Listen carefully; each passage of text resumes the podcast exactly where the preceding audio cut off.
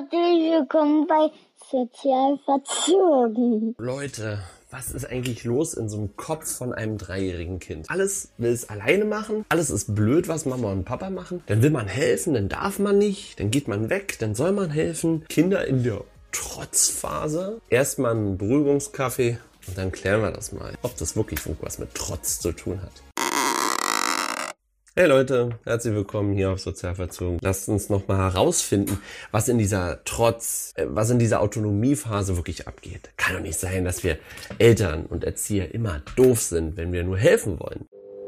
Erinnert ihr euch noch, wann die ersten Konflikte mit euren Eltern entstanden sind? Ja, ich weiß, die Pubertät wird eher nachhallen, weil sie nicht so weit weg ist vielleicht für die ein oder anderen Eltern. Aber es fängt schon viel früher an. Mit drei Jahren wollen sich Kinder eben schon mal lösen. Das erste Mal ein bisschen weiter weg, nicht immer an die Hand wollen, nicht immer das anziehen, was Mama und Papa so hinlegen, nicht immer das essen, was auf den Tisch kommt und nicht immer darauf hören, was Mama und Papa so zu sagen haben. Das ist ist ganz normal, oder? Mit ungefähr zwei Jahren geht es los. Die Eltern klagen darüber, dass die Kinder so bockig sind, Tomaten auf den Ohren haben und plötzlich ihren eigenen Willen finden. Ja, dann, liebe Eltern, herzlichen Glückwunsch. Die Kinder befinden sich in ihrer Autonomiephase. Die Kinder wollen selbsttätig werden. Sie wollen aus eigener Kraft bestimmte Dinge erreichen. Ob es das Schuh anziehen ist, das Essen auftun oder auch bestimmte Dinge aus irgendwelchen Kisten oder Schubläden kramen. Und so langsam bekommen sie das erste Gefühl für Emotion. Wut, Trauer, große Freude,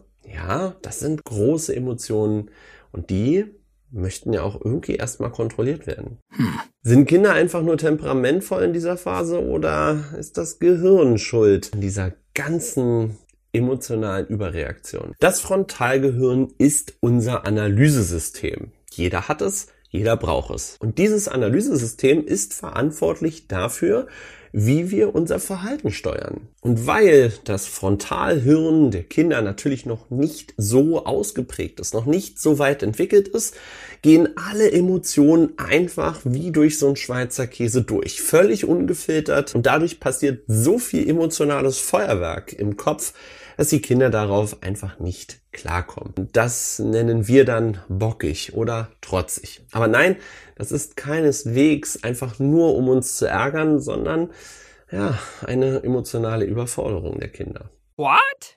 Wie sieht's eigentlich mit euren Geduldsfaden aus? Ist der relativ lang und dick? Also bei mir, wenn Kinder also in dieser Autonomiephase stecken, dann erproben sie ihr Gehirn. Sie trainieren es. Sie gehen auch immer wieder in dieselben Aktionen, wo wir Erwachsenen uns immer denken, hä? Aber wir hatten doch gerade gestern diesen Konflikt. Schon mal. Und durch Wiederholung lernen die Kinder. Und ja, sie stolpern auch immer wieder in ähnliche Konflikte und versuchen an diesen Konflikten zu wachsen. Und dann kommt das große Wort Geduld ins Spiel. Und Geduld meint, dass die Kinder eine gewisse Frustrationstoleranz entwickeln, damit sie eben in den weiteren Verlauf ihrer Entwicklung mit diesen emotionalen Reizen klarkommen. Und später natürlich auch mit Situationen, in denen sie Erfolg oder Misserfolg haben. Und übrigens zu diesem Thema Erfolg und Misserfolg im Wettbewerb, verlieren und gewinnen, da werde ich ein nächstes Video dazu machen, also freut euch darauf schon mal. Aber wie ist dann eure Reaktion, wenn Kinder genau hier festhängen, in ihrer Frustration, wenn sie überladen sind mit Emotionen? Wir versuchen, die Kinder zu beruhigen oder gar zu drosseln, weil wir schon ein bisschen genervt davon sind, dass es schon wieder in Tränen ausbricht, dass schon wieder ein Konflikt entstanden ist, dass man sich schon wieder streiten muss. Und jetzt verrate ich euch einen Trick. Verständnis aufbringen.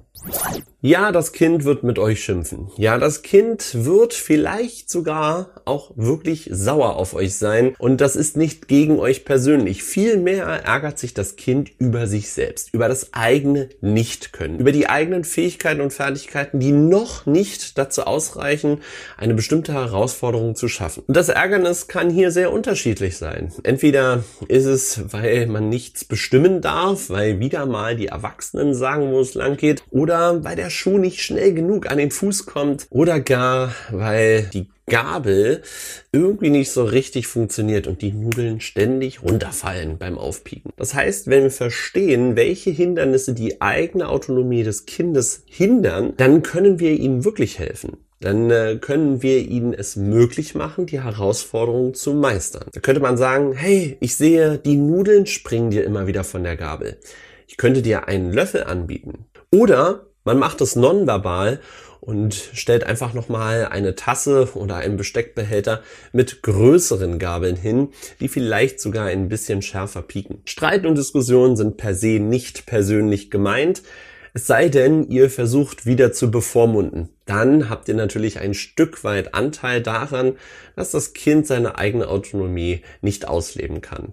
Und ja, ein Kind darf sich ärgern. Ein Kind braucht Raum und Zeit, mit diesem Ärger auch klarzukommen. Nur dann ist es möglich, dass es im weiteren Verlauf seiner Entwicklung auch versteht, wie man Emotionen, Emotionen, wie man Emotionen ver, schon wieder, ne? Wie man Emotionen verarbeiten kann. Also wirklich.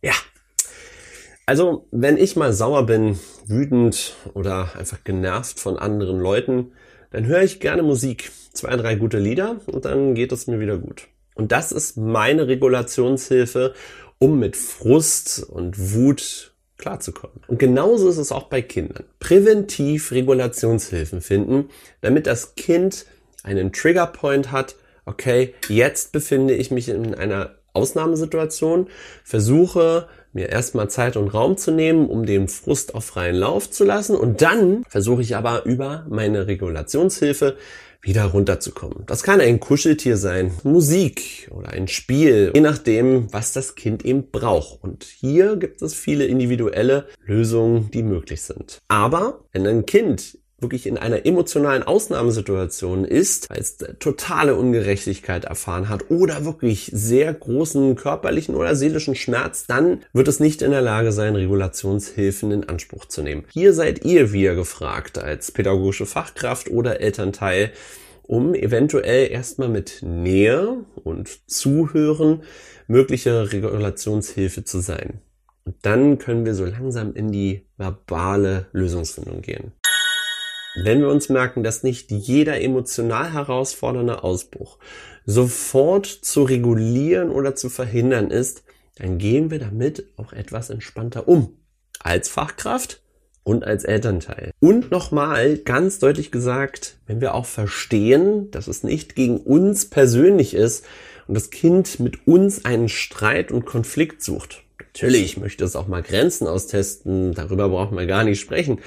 Aber es ist erstmal aus dem eigenen Überfordertsein, was nicht geschafft zu haben. Und das können wir doch als Erwachsene auch sehr gut nachvollziehen. Nur mit Emotionen entwickelt sich ein Kind zu einem lebendigen und wissensdurstigen Menschen. Ich bin gespannt, was ihr sagt, wie ihr mit Trotzphasen, hey, wir wollten es gar nicht sagen, mit der Autonomiephase umgeht bin gespannt. Ich höre ja immer wieder das Wort bockig und eingeschnappt und hier und da. Ja, ich weiß, es ist nicht einfach, aber wir können damit umgehen lernen. Auch das ist unsere Herausforderung in diesem Zusammenhang zu verstehen, wie wichtig Autonomie ist und äh, dass wir dann eben auch mal die Züge etwas weiterlassen.